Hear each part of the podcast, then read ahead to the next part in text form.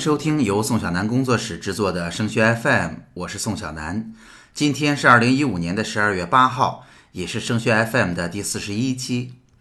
升学 FM 是一档与高中的家长和考生分享与留学、高考有关的信息与经验的播客节目，实用接地气是我们的标签。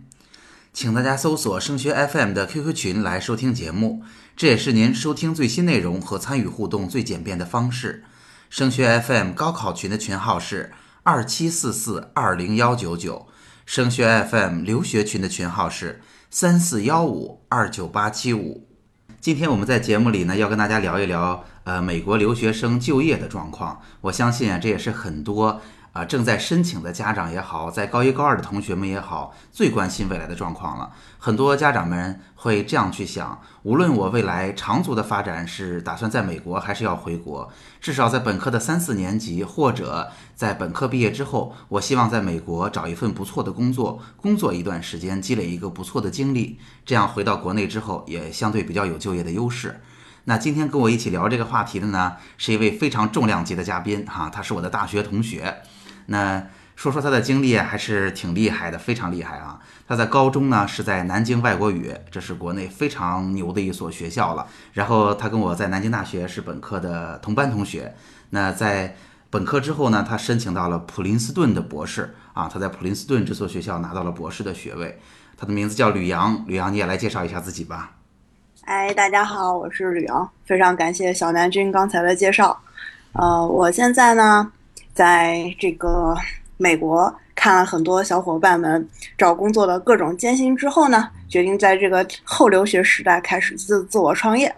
啊，也就是专专门给大家做这个求学、留学还有这个找工作方面的咨询服务。所以很高兴今天小南君给我这个机会，跟大家谈一谈这个在美国留学就业的事情。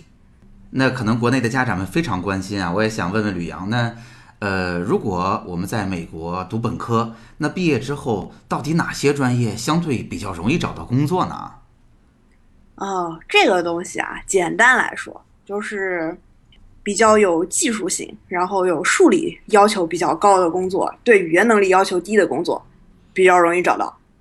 呃，因为对于美国人来说，他们喜喜欢的工作和中国人喜欢的工作差距就很大。呃，说个数据给大家听吧，比如说。呃，按照这个每年发 H1B，也就是说你在美国工作必须，外国人的话必须得有签证嘛。然后他这 H1B 是他们的工作签证，他们这个数这个工作签证里面发的最多的属于外国人的，就是 Computer System Analysis，其实也就是传说中的这个呃做呃搞电脑的码工。然后这个前百分之前排名前二十的专业呢。不是这种马工呢，然后就是做这个会计，然后不然就是做这种大数据分析师等等。总而言之呢，就是对数理国家要求比较高的，然后这些都专业都比较好找工作。那如果是这样，你会建议大家怎么去选择自己的专业呢？就是你出来读书，你并不是说我就是寻找。就是大家都在这个层次上了，嗯，人是为了要生活的，而不是而是只是生存的，所以你选择专业，你选择自己将来的工作，实际上你是选择了一种生活方式，嗯，然后所以你想要做什么呢？比如说我想当教授，但是比如说商学院的教授也是教授啊，医学院的教授也是教授啊，但他们教授的生活就完全不一样啊。嗯，商学院的教授可能他们就整天动动嘴皮子，然后见见高管，充分的满足控制欲和扬名欲。然后这个医学院的教授呢，就忙得累成狗，他们是没有薪水的，全部都要靠自己申请的科研基金和那个和那个叫做，呃，和他们自己行医的所得。这个压力不是同日而语的，而且一不小心出个人命案子就被人家告来告去的。所以，就算同样是教授，你不同科目的教授，你的这个目标也是不一样的。所以，其实最后说到归根到底，就业来说，嗯，选择的应该是这个小朋友自己所爱的。就是说，你在一个就是鸡口牛后的道理，如果是不你不喜欢的专业，硬着头皮做，就是因为这个随，就是因为这个好做，啊，那你是当，比如说，虽然马工很容易找工作吧，可是你要是因为不喜欢，硬着头皮学了，当个中不溜的马工。然后可能还不如你学个特别冷门的专业，比如说古生物学。然后但是你是特别拔尖的学生，因为你特别爱它。然后然后你就噌就去当了教授了。这个之间的这个。这个这两个之间是就是相当于是 trade off 的，也怎么说呢？就是说是一个平衡的关系。所以最主要的还是应该寻找的是符合自己的，嗯，就是个人兴趣，然后要符合自己的人格分析，然后要对自己的长远的生存生活目标有这个有这个理想。而不是简单的说啊，我就是学这么个技能，我就去找这么个工作。因为现在在这个时代的话，找工作这个事情，你所你所建建立的技能树，嗯，其实这个对技能更新的要求还是比较高的，是一个终身学习的过程。呃，学到后来的话呢，你每年都是得要增加的，呃，增加不同的学习，而且你会就是横向的增加很多技能。比如说你原来他们原来那些做什么，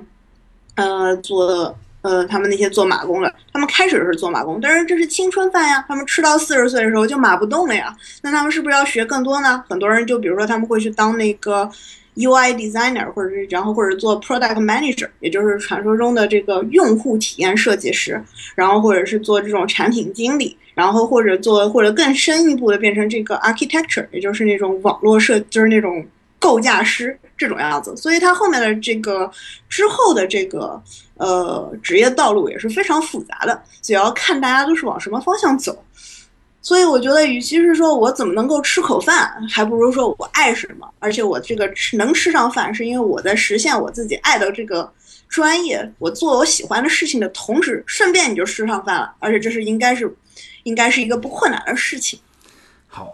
你比如说，基于你刚才说的这些，我们就是我在大学里去探索我未来的专业吗？我也有有之前做过的同学遇到过这样的状况，就是读书读到了大三，然后突然发现自己做的东西可能并不一定是自己最喜欢的，或者因为我们来到了美国上大学，也有了更好的平台，我们有机会接触各种各样的专业，有机会选各种各样的课，然后就感觉哦，有一个东西我值得去一试。但是他们真实的感觉是一方面，呃，在美国上大学其实还是挺贵的，我是不是能够正常毕业呢？能不能赶快的去找一份不错的工作？啊，因为他们也挺懂事儿，不愿意继续花家里的钱。那另外一点呢，他们也会说，那如果我就是遵循了自己的兴趣，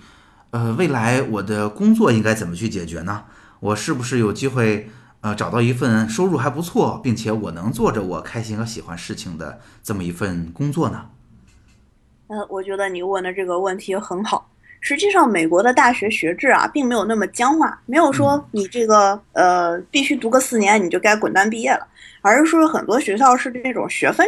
就是说，你修够多少学分，你就可以毕业了。好多很牛的小朋友们，他们就念个三年，学分读满了就可以毕业了。有些小朋友呢，觉得说，哎，我读四年不过瘾，我要读个五年六年，然后修了一个专业不够，修第二个专业，啊，又有 minor 又有又有 major，然后是有的时候还是双 major，就是就是双专业这种样子的。然后然后读个五六年再毕业，也都是有的。所以大学的大学的这种课程的设置的灵活性吧，这也就是给了这些小朋友探索人生可能性的余裕。所以，并不要觉得这个必须四年毕业，然后被这个事情给框架住了，而是应该在这个大学这个寻找自己人生方向的阶段，真正的利用好这个机会去做，去寻，去确定一下自己下半辈子干点啥。嗯，虽然可能会有一些经济方面的考量吧。但是，因为在学校里面选课是很自由的，它当然会有一些要求，比如说你的那个专业课必须修多少啊，然后必须满足几个不同的专业方向，每个都有课时，课时要修满。然后，但是你在修更多的课的时候，你可能会有一个会会可能会有一个叫辅修专业的证书之类的。然后呢，这个对你将来的职业发展都是有好处的。所以，怎么说？就我个人而言，我觉得不能是为了说。啊，为了赶快着急毕业出出门挣钱糊口去，就放弃了对自己人生理想的追求。嗯，我觉得，尤其是在我们国内现在能够主动选择放弃掉高考去美国读本科的同学来讲，其实他们的家庭环境给他们选择的余地还真的是蛮大的。对，我觉得这一点还是能够得到大家接受的。那么，呃，就像你刚才说的。在美国呢，可能在大学里边也好，在高中里边也好，可能从比较早就开始给同学们去尝试、去体验各种各样的不同的职业选择。那我想想请吕阳告诉一下大家，那在美国，如果我们已经到了本科，那学校能够提供怎样的资源帮助我们去做这样的选择呢？哦，其实呢，这个在美国的美国的学校一般都是会有这个大学生就业指导中心这个玩意儿了，然后也就是传说中的呃 career center。然后它一般都会里面会有 consultant，嗯，它里面一般会让你做两个测试吧，然后一个是自己的人格测试，然后第二个是你的呃兴趣测试。人格测试呢，主要是看你是哪一类型的人，这种人可能合适的是有哪些的有哪些的职业方向。然后你的个性、你的兴趣点测试呢，是是。看你现在你已经对哪些方向有兴趣，然后他在他，然后他们这些 consultant 呢会根据你的这个两个状况呢，会提一些建议，然后你可以拿着这个建议，通过了解自己之后呢，然后再去看你们学校的这个选课系统。你觉得比较有趣的课呢，你就可以先去听，因为美国大学的课是这样的，一开始的在一般在期中考试之前啊，你这个听了这个课你听的不高兴，你就可以把那个课呃给退掉，然后于是你也不用去参加后面的考试。呃，于是你就可以，然后前面一段呢就当做试听了，然后也不计入你的成绩单，所以呢，你可以一开始的时候多选几门课，把你觉得有意思的东西都去听了，然后去听了以后呢，你把你感觉好的课呢留下来，然后继续好好学，然后剩下你觉得没意思的课呢，就可以直接直接炒了炒教授的鱿鱼了。嗯，于是再通过这种状况，是一个叫做实地亲身去试验的状况，是一个很好的理解这个自己对这个学科兴趣的程度。然后还有一个呢，就是美国的大学很多都会有校友会。然后校友会里面呢，他们会有很多不同的，嗯，就是他们可能会会举办活动。比如说我自己是在 Princeton 嘛，Princeton 其实他们对于这个，呃，校友的经营是做得非常的好的。然后他们会经常组织校友回来举办这种职业性的讲座，你可以跟不同行业的校友聊天。然后他们还会有一个叫做。呃，Intern for Tigers 的项目，也就是说，就是普林斯顿的校友专门提供给普林斯顿的本科生的那实习生岗位，然后你就可以去申请那个，然后你就可以去尝试这些这些校友他们所在的行业是什么样子的，他们的公司是什么样子的，这些东西实际上就是一句话：试，你不试那是真的不知道。的的确是哈，因为对于高中的同学来讲，大学的同学来讲，在三十岁之前，我觉着能弄明白自己后半生要干什么，其实也都还是不晚的，对吧？那我觉得一个好的大学给人最大的帮助，也就是给了各种各样尝试的机会和犯错误的机会嘛。那我听懂了，对于我们来讲，可能更多的在大学里边啊，应该有一个比较开放一点的心态。那大学里边是不是也给了我们这样的规则设置呀？因为在国内啊，同学们都比较熟悉了。我们真正在高考当中一填志愿就要定好专业，虽然在这之前可能我们没有认真想过，但是一旦定了专业，想转专业就非常非常困难了，因为基本要到年级的前百分之五、前百分之五、百分之十才能有机会转专业。那在美国呢，应该大学里边都会给我们更宽松的这样的制度，你可以给大家介绍一下吗？呃，美国大学里面经常会听到一种申请叫做 undeclared major，就是你一开始你并不知道你要学什么专业，然后进去以后也不是进去以后再练，一般是到二年级或者三年级才定这种专业。不确定 major 的申请难度，这个是不确定的，要根据你申请的这个专业是否冷门和热门，这个中间是有差距的。嗯，这个也是非常难以确定的，也跟你其他跟你同时竞争的人，他们申请的这个人数多寡是有关系的。所以这个要基于学校而定，我们在很难在这里一概而论。呃，但是好处在于是这个样子的。呃，很多学校你要是 undeclared major 之后呢？你进去以后，他会给你有一个大概的选课的范围，比如说文科你要选几个门课，理科你要选几门课，然后有几门是必修课，然后一般他们必修课当中呢，也会也会有让你几个选。就拿 Princeton 做例子吧，他们很多这种申请叫做 undeclared major 的人，他们是大三的时候才确定专业，之前他们要有六个 distribution，就是六个不同的方向的选课要求，然后在这个过程中，你可以有一个。然后你可以，你可以就是里面有不同选择，比如说理科你可以选物理啊，也可以选生物，也可以选化学之类之类的。然后在你的二年级的时候，你会写一个写一个这个二年级的论文。然后这个之后呢，你就要决定自己是什么方向了，因为你在做这个学术报告的时候呢，你其实就会选择你比较喜欢的方向去做。嗯，所以这个里面你没有这个所谓的转系不转系的之类的问题，因为你本身你原来就是不确定的。嗯，所以像这种都是非常的灵活。嗯，那是不是很多大学会允许你在二年级甚至三年级，我们才去确定自己的专业呢？对啊，有很多大学，尤其是那些直接在招生的时候申请说你可以申请这种不确定 major 的和大学，他们的这个选定专业的日期都相对的相对的比较晚，就是一般都是一年到两年，然后给你这种探索期。嗯，而且你这个中间你可以通过你自己调整自己的选课。呃，选课的这个比例来调整你自己的专业，因为你就算是选定，比如说你在大三要选定这个专业，但是它这个专业会要求对你之前的修课的修课的那个积累的学分有一定要求。比如说你这个专业你必须，比如说你学了啊代数一、代数二啊，嗯，微积分为什么东西，然后之类之类，然后数学算法，你才能最后你会说我现在是我准备是当了这个计算机系的人了，然后所以你必须你在呃看好你。你的大概想要专业的这个选课要求，然后在大一和大二修满这个专业课，然后你才能在大三的时候成为这么一个专这个系的人。好，那我听明白了。其实我们真正在大三选择专业的时候，稍微有一点的门槛儿，就是大一大二的时候，我们对这个学对这个专业的修的学分数是不是有足够的多？是不是有一个体现出这样的倾向性，对吧？那。真正在选专业的时候，还有其他的门槛吗？很多家长就担心，会不会像国内一样，你必须得在年级里边排到多少名，你才有机会主动去做做选择？大家无论如何还是有一个唯分数论的这样的想法。那真正在美国选专业的时候，也会这样吗？呃，这个在美国各个学校不一样，然后一般学校里面很少有这种样子的设置，也就没有说他说必须这个。院系里面有多少人？然后他们这个，因为他们是这种跑课制度的嘛，所以对教授来说，你这个系的学生来上课，那个系来学上课都是没有什么关系的，所以远不如中国那样管理的僵化。嗯，中国这个僵管理制度的僵化，实际上也是，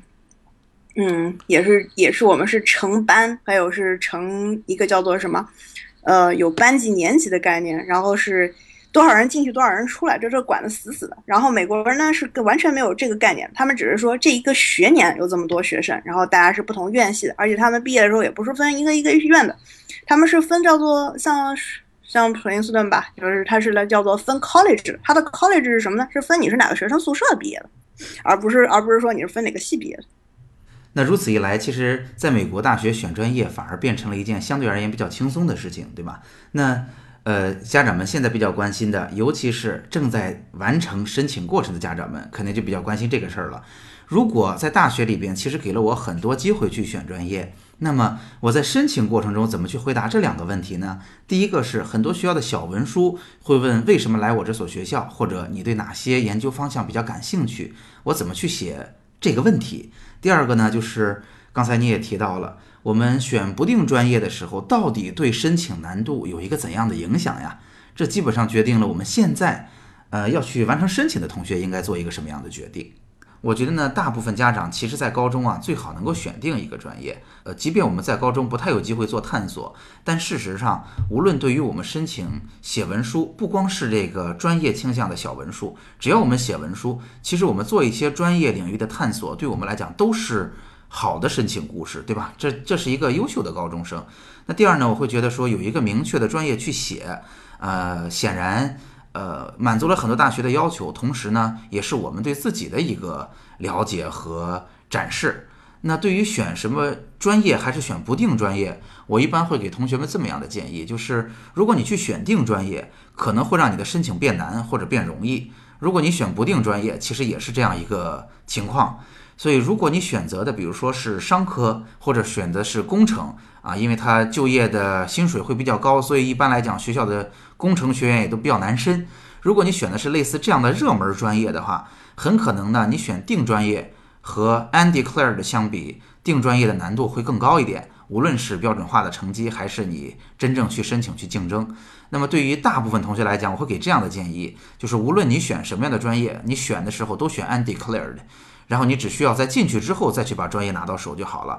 尤其是在你选的这些专业比较热门的时候。但是如果有一些同学，你比如说他选的本本身就比较小众，我选天文学，像你刚才说的选个什么呃比较偏门的生物学，我觉得如果是这样的同学，他又自己非常的笃定的话，我认为可以定专业，这样会比 undeclared 可能还要容易。因为我觉得在真正申请的过程中，从国内跨到美国大学这一步，他有没有机会跟招生官见面啊？完全就靠这一纸的申请文书。我认为这一步是比选专业更难的。所以我倾向于建议大家把这一步的难度降低啊，所以就是怎么低怎么来，要么就是呃，如果选热门专业的话，就选 undeclared；如果选冷门专业的话，就直接选专业。我会给这样的建议，我不知道你怎么看。我觉得你这个说的太好了，其实本质上就是这么回事儿，就是以申请难度为最低，来来提来选 undeclared 或者是这个这个 declared major，这是最符合 strategy 的，呃，最优的策略。而且，呃，一般那种 undeclared 的专业，一般他也会问你，就是说你有什么大概的方向，就你是文科生还是理科生，你一般至少这个要告诉人家的。那美国的高中生，就像我们常说的九到十二年级，学校里会有什么样的机会给他们做这种专业选择或者职业的探索吗？还是对于美国学生来讲，反正大学到大二大三才选呢，我反而这样的压力会很小呀？呃，实际上不是这样的，因为那个不是有一个传说中的 AP 这个玩意儿吗？对。然后，于是他们的 AP 在如果在一定的年纪能考 AP，那么在这之前呢，他就会有一定的学业要求，比如说你能考 AP 数 AP 数学，然后哦 AP 物理吧，然后在之前，比如说呃九年级或者是八年级的时候，你要把物理已经选修了，那选物理之前呢，你之前数学就要修了，然后所以这是一个很长的这个过程，然后嗯，你必须得从很早的时候就开始选这个方向的课，但是不一定是特别。特别明确的，比如说你不知道自己喜欢物理，但是你可能学了数学以后，你对物理有兴趣，就开始选了。然后你现在学了数学以后，你觉得物理特别无聊，然后你就没没选了，然后你就会换一个专业来选。所以这都是这都是有这种可能性的。然后他们除了本身这种是特别符合大学课程的这种设置的课以外，他们也会有一些呃叫做嗯实践性的课或者是技能性的课。然后有些人会去学什么设计啊、美术啊，然后甚至连那种高高中里面甚至很有趣的，连这个什么做美发、画艺的什么都有。嗯，所以他们是那种就是分成比较学术派的高中，然后也分成这种比较职业导向的高中，所以要看你自己的高中是什么样子的。然后他们那些课如果修的比较深，比如说你 AP 考完以后你能考 AP Two 或者之类的，嗯，他们可以甚至让安排你说，哎呀，我们大中学教不了你了，赶快去大学修这个修这个基础课程吧。于是很多优秀的高中生他们在。在上高中的阶段，已经去自己周围的大学去修那个大学一年级的课程。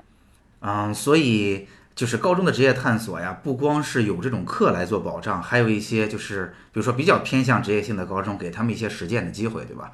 那在这儿，那在这儿，我觉得也可以提醒一下国内的家长了。AP 课虽然在申请当中帮助不是超级大。但是其实 AP 课有一个帮着你逐渐探索你到底喜欢什么的这么个作用，对吧？就像大学里边我们选选学分、选修学分是一样的。所以，呃，我觉得很多因为在申请当中啊，毕竟它没有托福有用，没有 SAT 或者 ACT 有用，所以很多同学在学的时候会觉得，哎呀，这是一个小负担。但事实上，我觉得因为这个课程是一个很有连贯性的，然后在当中能够了解到相关的东西，并且。能够决定你未来继续怎么选的，所以这点的作用，我觉得可以给大家一个不错的提醒哈。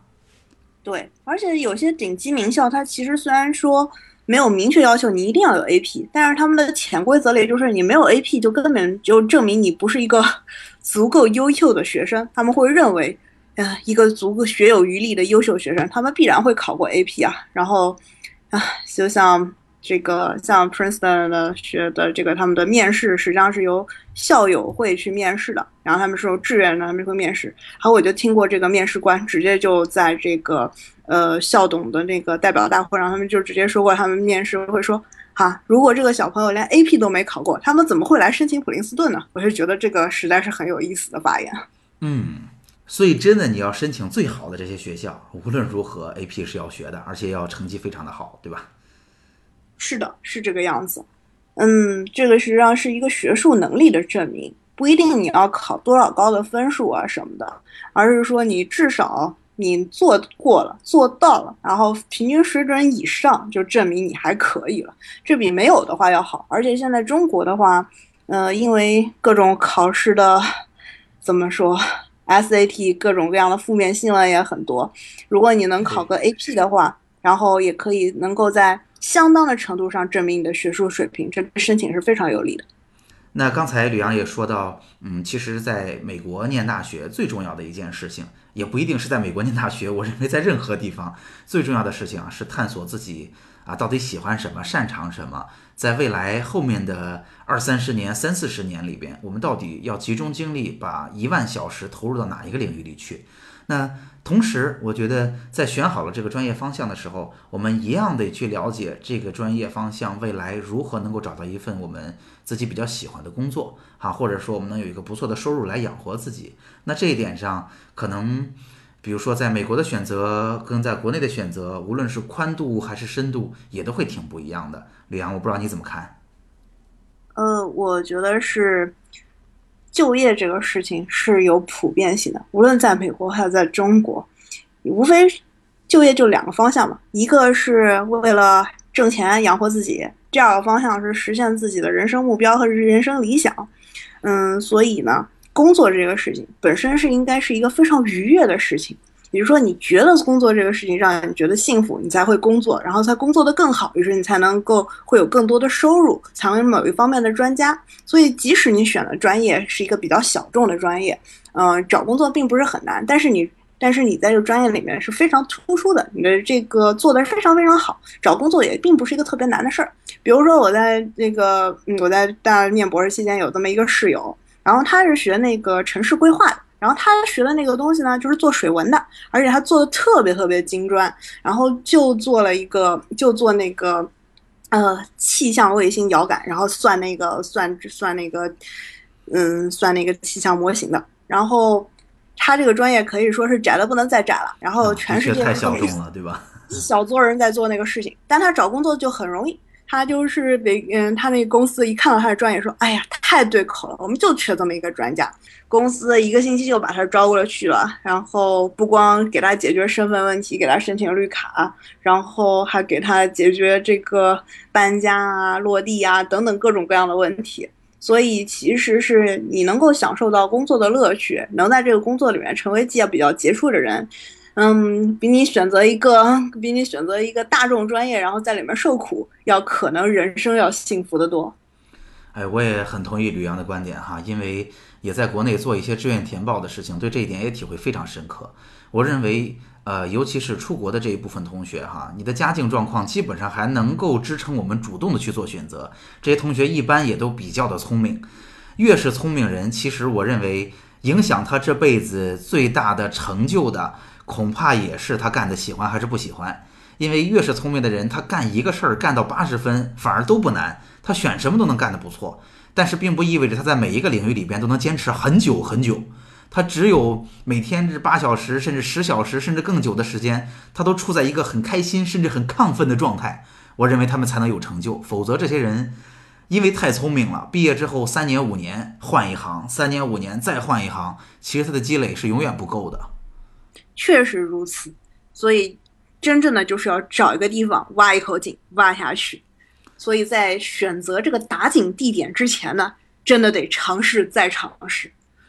对这个事情，我认为真的不是一个要着急做选择的事情，因为毕竟未来还有三四十年的时间值得我们去努力，对吧？所以这个井一定要打准啊。嗯，确实是这样。而且其实呢，我一直有这么个观点哈，我觉得就是，呃，无论什么样的事情，一定要用专业的方式去做。你比如说，如果我们想去找一个，呃，未来在工业界找一份工作，那么有一些典型的学科，比如说像工科、像商科，这都是出来典型的要在业界找工作的。那么他们看重的，要么是项目，要么是实习。所以虽然可能就业的环境并没有我们想象的那么乐观，在在最近几年，但是我们仍然可以早早的了解这些公司招人的套路到底是什么样，我们早早的按照他的方式去做。你比如说，如果对于一个商科的同学来讲，那我大三或者我在研究生阶段，我就有很漂亮的实习经历，那其实你在找工作的时候也不会那么费劲儿。那如果你是一个工程类的同学，如果你在本科你就哎不停的做项目，做很有水平的项目，那其实出来找工作也不会是一件太难的事情。只是我觉得，就像我们刚才说的，要充分的花时间去探索我到底喜欢点啥，然后照着这个方向的套路去做事情。所以我觉得，如果只要这两点做到了，恐怕找工作也不是一件很难的事儿。确实是这样的。呃，一般的小朋友们，他们可能在找第一份实习工作的时候，也还是有一定难度的。一般来说，他们第一份实习工作会在大二的暑假拿到。嗯，在那之前呢，第一年的时候也不能够荒废，他们可以干几件事情嘛。一个是要从事学生会方面的工作，证明自己的组织领导才能。然后也不是说是只有学生会工作，因为现在这个美国大学都很开放，你可以组织任何的学生社团，然后证明你的证明你的领导力就可以了。所以你可以想象任何，因为就像我们之前有朋友举办了什么。中国人权协会，然后这个学校也批准了，让他去做。然后我看他没有那种做这个创业的，然后还有专门专门做什么东亚文化研究交流啊，等等等等。就是他们也就是发挥自己的个人特色和背景吧，成立了自己社团，然后就是要成为其中的领导热。然后至于对他这个对于他们之后呢，在找工作都很有帮助。另外一个呢，就是发挥自己的这个专业技能，然后去给一些。呃，这些叫做非营利性组织做义工，我想很多其实现在中国小伙伴他们都会什么加入中国青年这个义工组织，但他们没有真正做事情。在美国的话，你可以找这些工作专门去做事情。嗯，比如说，呃，之前在 Princeton 他们想要要去找这个呃 consulting，也就是咨询公司的工作，就是比如说麦肯锡啊、BCG 啊之类的，他们之前是需要这种咨询的这种。嗯，这种经历，但是你又没有这种这种所谓的这个实习的这种机会，然后在或者是在拿到实习机会之前，你要证明自己的兴趣和能力。于是他们怎么办呢？他们就成立了一个俱乐部，然后叫做叫做咨询俱乐部，然后专门呢就在这个嗯这个新泽西州附近呢找了一些嗯找了一些这个非营利性组织，什么鲨鱼保护协会啊，什么妇女妇女投票权益会啊之类的，然后专门给他们去。做这种案例，说他们比如说是怎么解决他们增长增长这个，呃呃会员的问题啊，或者是怎么样子呃拉投票啊等等。然后于是呢，他们把这个结案以后呢，然后他们就然后还请了专门的在职的这个咨询师给他们做这个 project leader，也就是说专门来带领做这个项目。于是他们就拿到了很好的这种个人经历，拿到了很好个人经历以后呢，他们再去申请这些大公司的这个呃实习生，然后他们就拿到了。所以这也是一个非常好的积累的过程。所以不要光看着这些公司想什么，你要能想想看自己要发挥自己的主观能动性。所以我们就是说，只有想不到，没有做不到。在了美国，确实是一个很自由的国度，所以你想到了就要去做，然后也是有可能你会拿到成果。今天啊，我们是第一次邀请到吕阳跟大家做分享哈。我们聊了聊在美国找工作的情况，以及啊找工作倒推回大学的专业应该怎么选，倒推回我们申请当中应该用什么样最合适的策略。那以后呢，我们啊还会有更多的话题去跟大家分享，也希望以后能有更多的机会邀请到吕阳来给大家讲身边的故事。那今天的节目我们就到这儿了。OK，好，非常感谢和大家聊天，咱下回再见。拜拜了。拜拜。如果您觉得本期节目很实用，欢迎您把它分享到 QQ 群、朋友圈或者 QQ 空间，让更多家长受益。您可以通过 QQ 群与我们取得联系。升学 FM 的留学群是三四幺五二九八七五。在这里，宋小南工作室为高中申请者提供高质量的背景提升活动，也为您提供精品化的留学申请服务。升学 FM。让我们在孩子申请的道路上相互陪伴。我们下期见。